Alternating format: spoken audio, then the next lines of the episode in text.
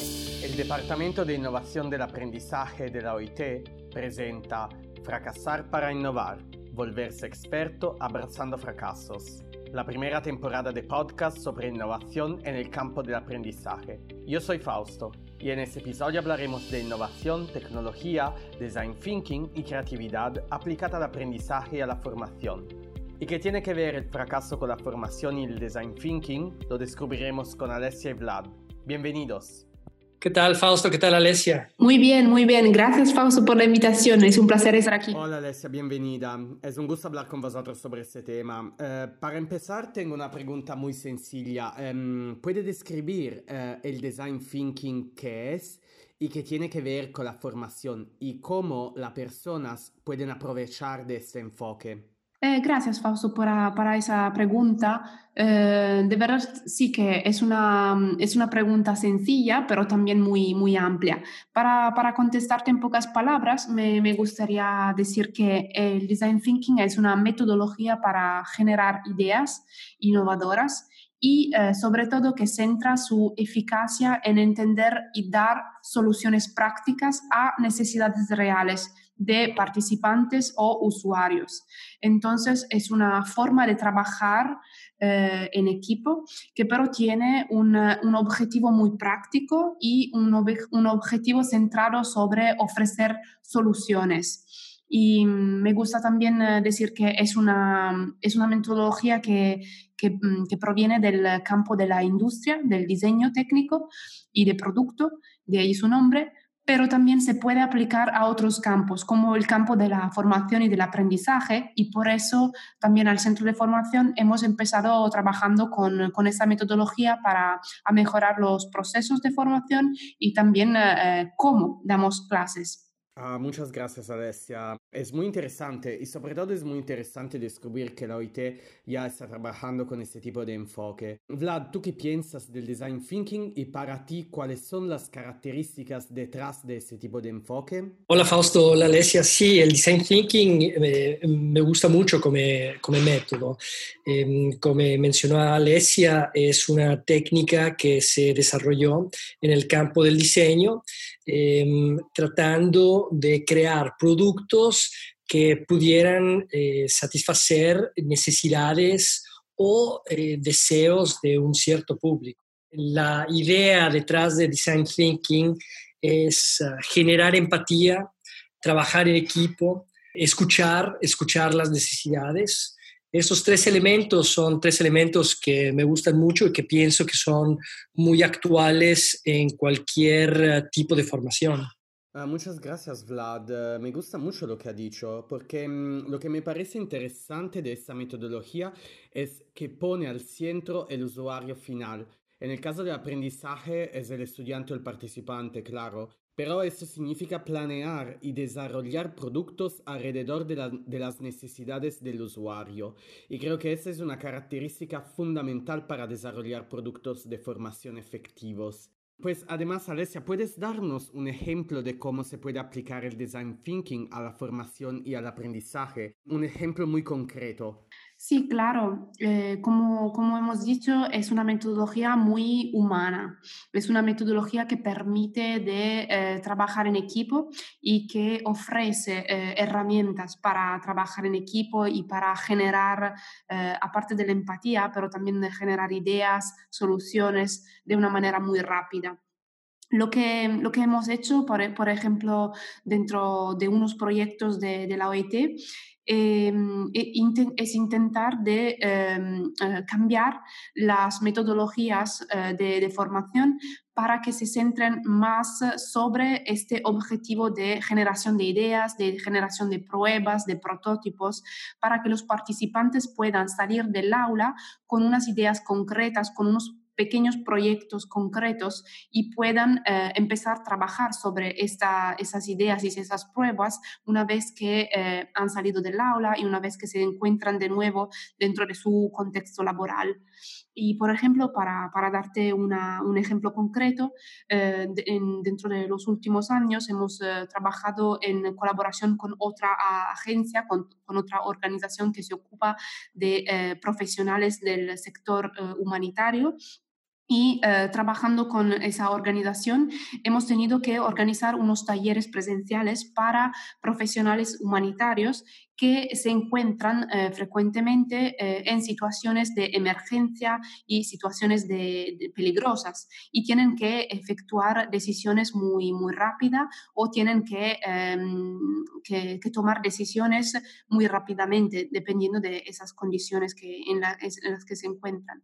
Y entonces, para que ellos puedan, em, puedan solucionar, puedan crear unas pruebas muy prácticas, hemos decidido cambiar cambiar el formato de, los, talleres presenciales y, em, eh, y partiendo de, desde un formato tradicional hemos eh, creado un formato muy participativo y dentro de esos tres días de formación hemos dado a ellos unas herramientas que eh, pertenecen al design thinking para que podían mm, generar empatías con los problemas y las, situaciones en las que se encuentran, para que podían eh, generar ideas en grupos, en equipos, para que podían analizar y validar eh, esas ideas en grupo y al final también presentar las ideas prácticas para solucionar esos problemas.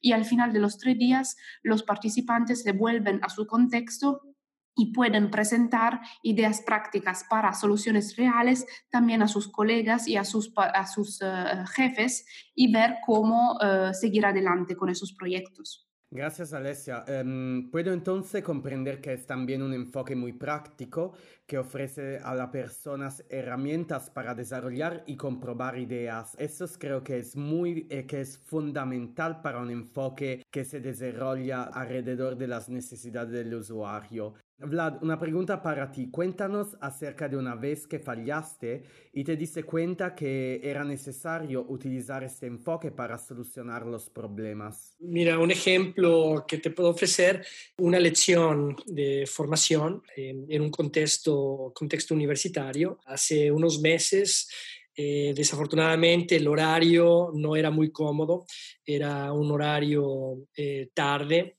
eh, a las 7 de la tarde, duraba tres horas.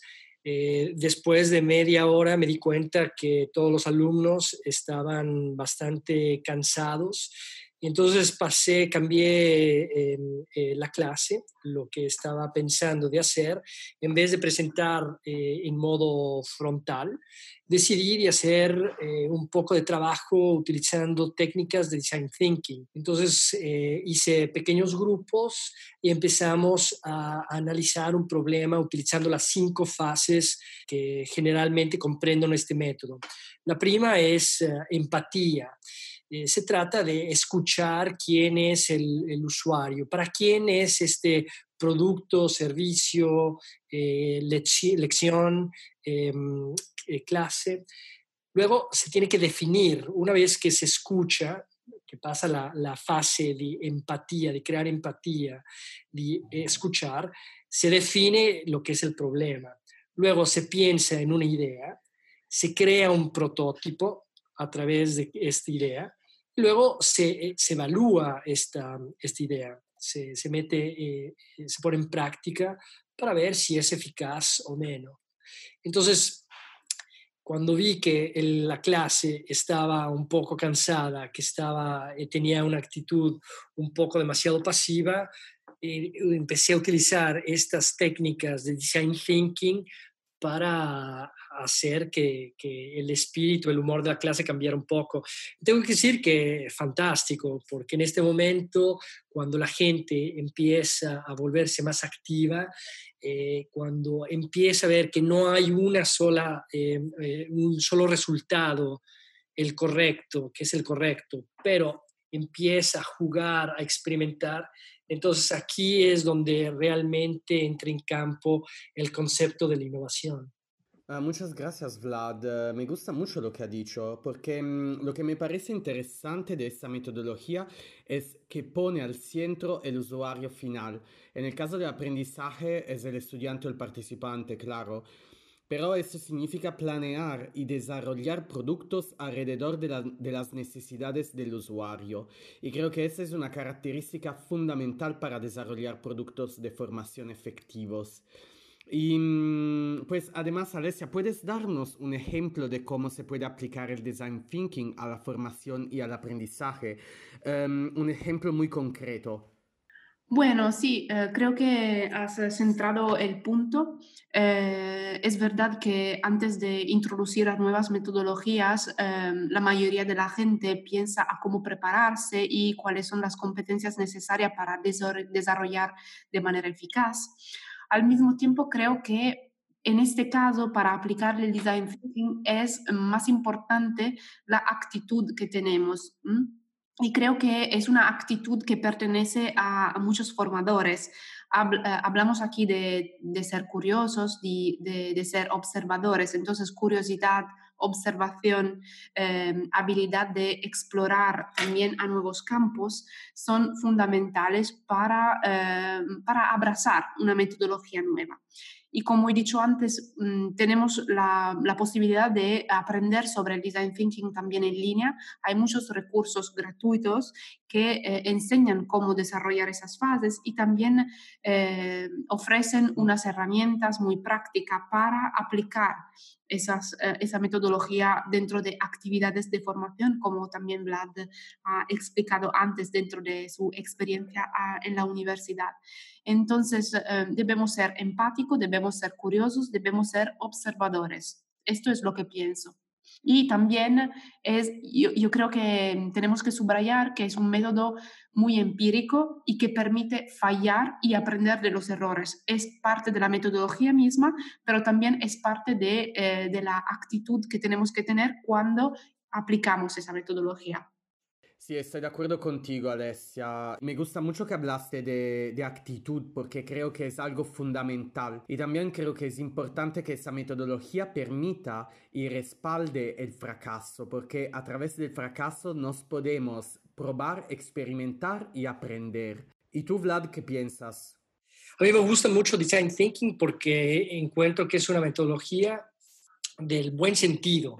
No necesitas tener experiencia técnica para poder empezar a, utilizar esta metodología. Yo creo que con buen sentido se puede empezar a meter a la prueba.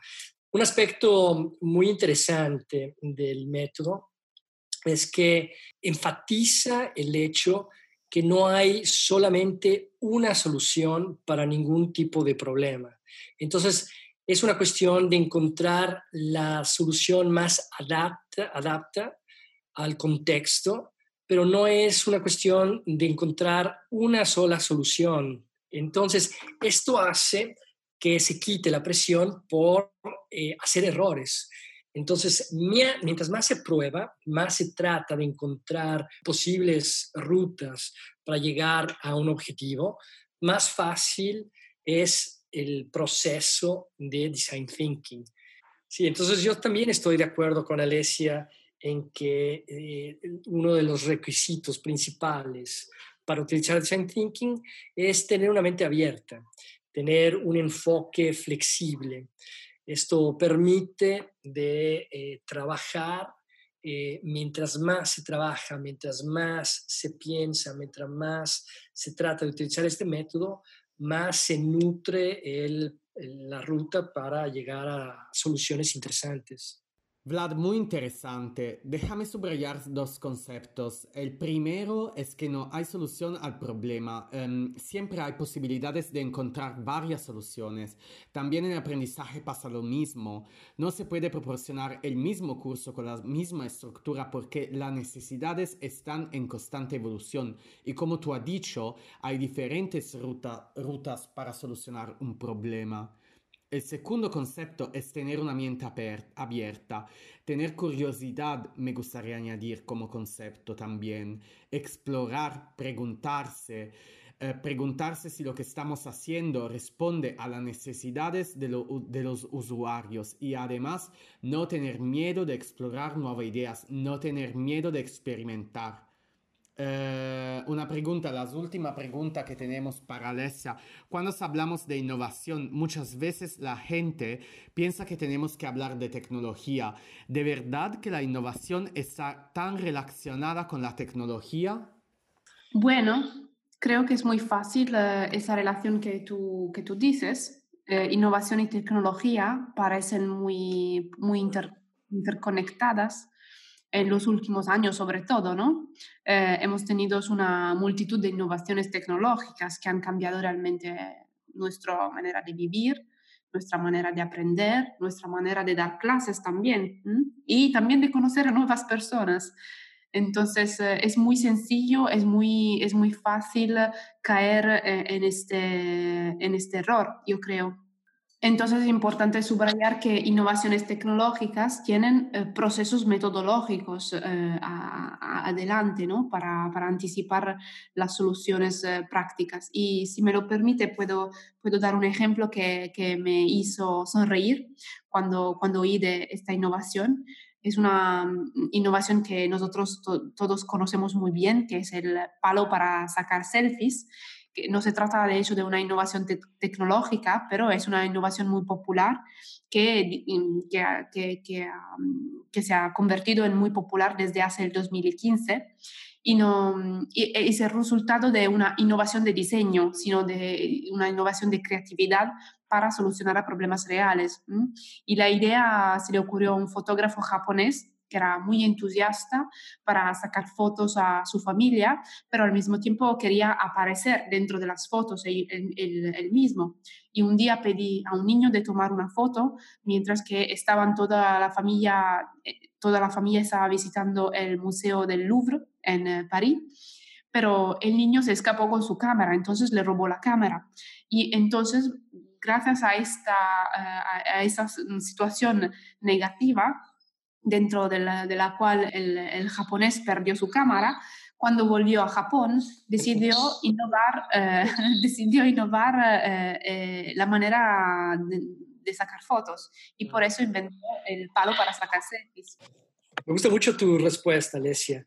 Se me hace una linda ilustración de cómo el fracaso puede dar pie a la innovación. El design thinking aunque si no se subraya muy seguido, pero yo pienso que también es un método que ayuda a la creatividad, ayuda a, ver las cosas desde otra perspectiva.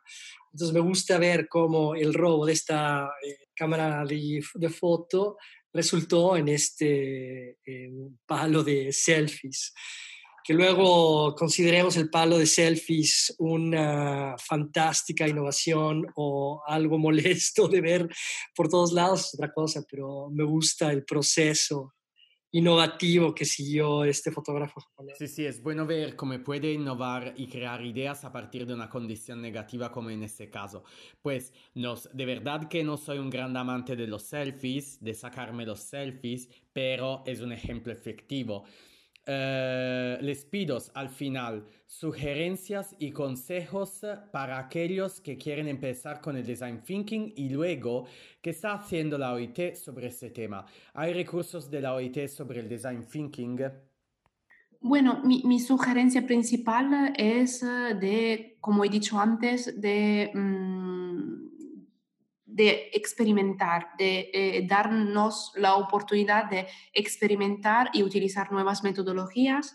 Hemos dicho que esta metodología es empírica, entonces tenemos que ser prácticos, podemos empezar ahora mismo y tenemos que perder el miedo de equivocarnos, principalmente. Después, tenemos unas herramientas que hemos desarrollado dentro del último año, eh, un listado de herramientas sobre design thinking.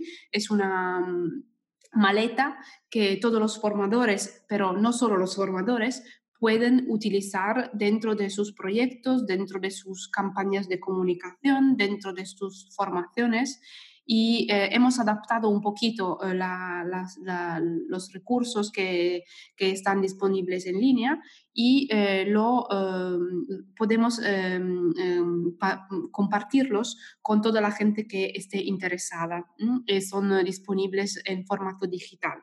Al mismo tiempo, eh, quiero también subrayar que hay muchas, muchos recursos en líneas que se pueden encontrar muy fácilmente sobre YouTube, por ejemplo, y sobre sitios de interés para formadores en general.